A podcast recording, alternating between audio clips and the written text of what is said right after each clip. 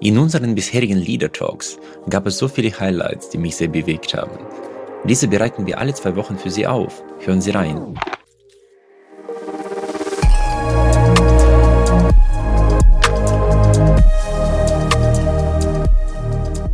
Dann vielleicht noch ein Thema, was mich auch gestern bewegt hat. Noch einmal, ich habe Ihr Buch Motivation, Mythos Motivation angehört. Ich glaube, das ist das fast das meistverkaufte Wirtschaftsbuch äh, seit dem der Nachkriegszeit. Nachkriegszeit. Aber auch das am wenigsten umgesetzte. Genau, das ist das, was ich gehört habe. Auch, dass Sie sagen, äh, man spricht darüber, aber nimmt das nicht mehr an, obwohl man das auch akzeptiert irgendwie. Ja. Was ist der Grund dafür, Herr Dr. Sprenger? Ja, das ist ganz, ganz schwierig. Also, ich sag mal, Gänse votieren nicht für Osterfeste. Das ist eigentlich die, die beste Erklärung. Ähm, wenn ich in diesem Buch deutlich mache, ähm, dass im Grunde jede Form der Fremdsteuerung, der Motivierung langfristig die Selbststeuerung zerstört, dann äh, wird das häufig in Kauf genommen vor dem Hintergrund des Schmerzensgeldes, das da abzugreifen ist. Und ähm, es ist furchtbar schwer, jemandem etwas verständlich zu machen, ähm, wenn sein Gehalt davon abhängt, es nicht verstehen zu wollen. Und solche Systeme, Bonussysteme, Incentive-Systeme und so weiter, leist, sogenannte leistungsvariable Einkommensanteile, äh, in Wirklichkeit sind das ja erfolgsvariable Einkommensanteile, da ist ein riesen Glücksaspekt dabei, ja, der immer ausgerechnet wird. Äh, die greifen oder die verführen natürlich dazu, eine immense Ausbeutungsintelligenz zu entwickeln. Ja, und das lassen sich die Leute meistens nicht nehmen. Und solange im, sagen wir, in Großunternehmen, in den Köpfen der Aktionäre der Mythos existiert, dass incentivierte Manager besser entscheiden, schneller rennen, kreativer sind, solange werden die äh, Aktionäre glauben, dass eine entsprechende Verbonifizierung vom Managementverhalten ihren Interessen dient. Das ist ein Riesenmythos, den aus der Welt zu schaffen, wird meine lebensbiografische Spanne über. aber, aber Herr Dr. Sprenger, Ihre Botschaft ist ja, ähm, wenn ich das richtig auffasse, dass äh, der Mensch per se eine Funktionslust und Bewegungslust hat und einfach Freude. Neugier. Und Neugieraktivität. Neugier.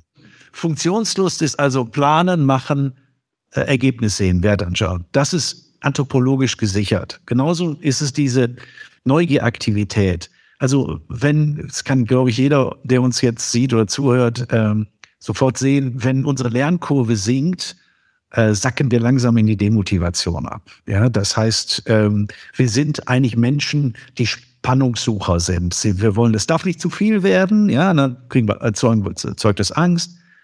Zu wenig ist Langeweile, gute Situation. Das sind die beiden wesentlichen Aspekte. Über die können wir gar nicht diskutieren. Genau, aber wenn man das unterstellt anthropologisch und das ist, kann man ja wirklich sehen, sowohl in Unternehmen, wo es äh, sehr, sehr gut funktioniert, als bei eigenen Kindern, dass die ja. Kinder gerne spielen und auch neugierig sind, ist äh, ihre Botschaft, ist die Hauptaufgabe der Führungskraft, die Leute nicht zu demotivieren und nicht zu motivieren. Und das ist, glaube ich, ein Umdenken auch von der Herangehensweise, wie man mit den äh, Menschen umgeht. Ja, das ist eigentlich so der zentrale Punkt.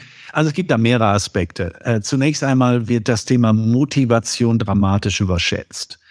Ähm, ich würde heute so aus dem Handgelenk würde ich einfach sagen, vergiss mal die Motivation, weil in dem Thema der Leistungserbringung ist die Leistungsbereitschaft eigentlich die geringst wichtige. Da wichtiger ist die Leistungsfähigkeit und die Leistungswirklichkeit die Leistungsmöglichkeit zur Verfügung zu stellen. Stichwort Freiräume. Das ist in allererster Linie die Aufgabe von Führung. Leistungsfähigkeit ist dialogisches Ergebnis sagen wir, von zwei Menschen, da müssen Räume dafür da sein, aber der andere muss auch lernen wollen beispielsweise. Und die Leistungsbereitschaft, also die Motivation im engeren, starken Sinne, ist keine Voraussetzung, sondern Folge von Erfolgserlebnissen. Ja, das ist ein wichtiger Punkt. Und deshalb muss also Führung es schaffen, Rahmenbedingungen zur Verfügung zu stellen, in denen diese Erfolgserlebnisse möglich sind. Und das sind in allererster Linie beispielsweise Fragen der Personalauswahl, Fragen des Personaleinsatzes und nicht an den Leuten rumzuschrauben. Und wenn es mir also gelingt, ein, ein Setting aufzubauen, das Erfolgserlebnisse ermöglicht, dabei auch den Spiegel zu drehen und mich selbst zu fragen, bin ich denn nicht vielleicht als Führungskraft der Hauptdemotivator meiner Leute, was rein statistisch so ist, im Einzelfall natürlich nicht, äh, dann glaube ich, ist das ein realistischer Umgang mit dem Thema. Und das ist ja, glaube ich, auch ein wichtiger Punkt bezogen auf diese Auseinandersetzung Institution versus Mensch.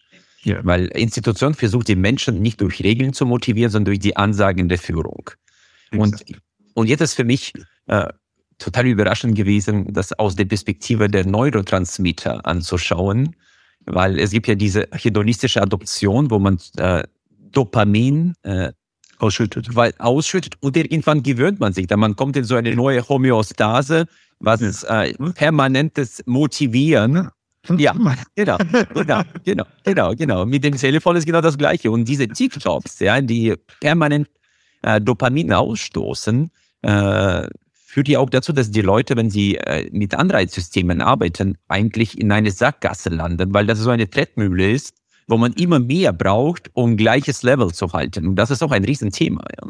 Ja, ja, das ist also im Grunde ist eine Investition in die Drogenszene. Ne? Das ist klar. Aber hey, Mitarbeiter, ja, ja, am, am Motivationstropf. Und es ist ja schon faszinierend, ähm, dass die, dass die Spätfolge davon ist eine innere Haltung, wo die Leute ihr Geld verlangen dafür, dass sie morgens um acht Uhr einen Job auftreten oder ankommen, aber es dann für berufsrelevant halten, wenn sie sich auch noch bewegen. Ja, und das, das wird ja dann irgendwann völlig daneben.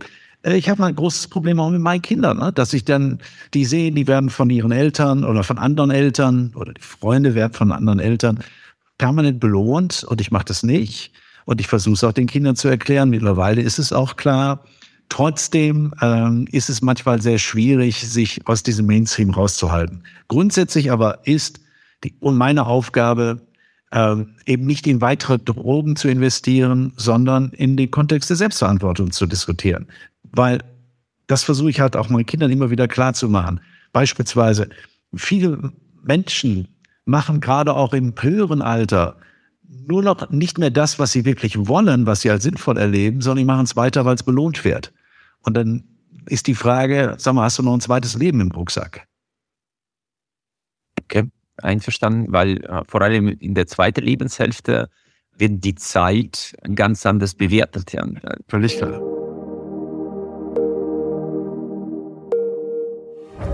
Da Sie diese Impulse bis zum Ende gehört haben, kann ich Ihnen auch den gesamten Leader Talk empfehlen. Den direkten Link dazu finden Sie in den Show Notes. Folgen Sie uns gerne, damit Sie auch in Zukunft keine Impulse verpassen. Mich sehr, dass Sie auch diese Folge bis zum Ende gehört haben. Wir investieren viele Ressourcen und Leidenschaft, um diesen Podcast möglich zu machen. Sie würden uns sehr helfen, wenn Sie dem Podcast folgen und vielleicht auch bewerten würden. Ich danke Ihnen im Voraus. Ich freue mich auf unser Wiederhören.